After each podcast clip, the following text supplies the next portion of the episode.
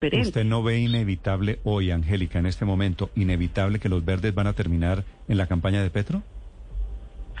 Unos, los que siempre han estado. ¿Cuándo Petro no ha estado con, eh, perdón, cuándo Inti no ha estado con Petro? Siempre ha estado con Petro.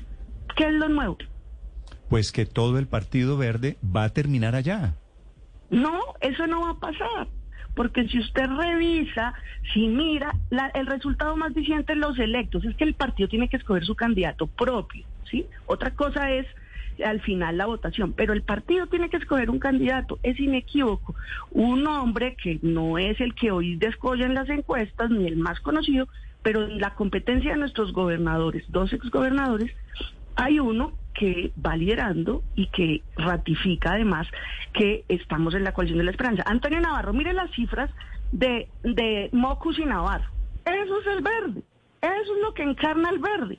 Y la declaración de ellos pues ha sido absolutamente consistente con la postura de centro, centro izquierda del partido. Entonces, claro, si yo- estas encuestas son eso, insumos, escenarios, escenarios. Y sí, yo reconozco, la ciudadanía dice ideal la unión de todos los externos. Preguntarle, ¿se quieren unir las tres emisoras? ¿Se quieren unir las dos coaliciones?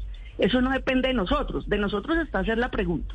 Si ellos dicen que sí, genial. Y si dicen que no, nada cambia y avanzamos a lo que sí está en manos de la Dirección Nacional del Verde, escoger su candidato único y ratificar o derogar la decisión. Y lo que yo veo es, estaremos en la coalición de la esperanza y los que siempre han estado con Petro van a seguir con Petro.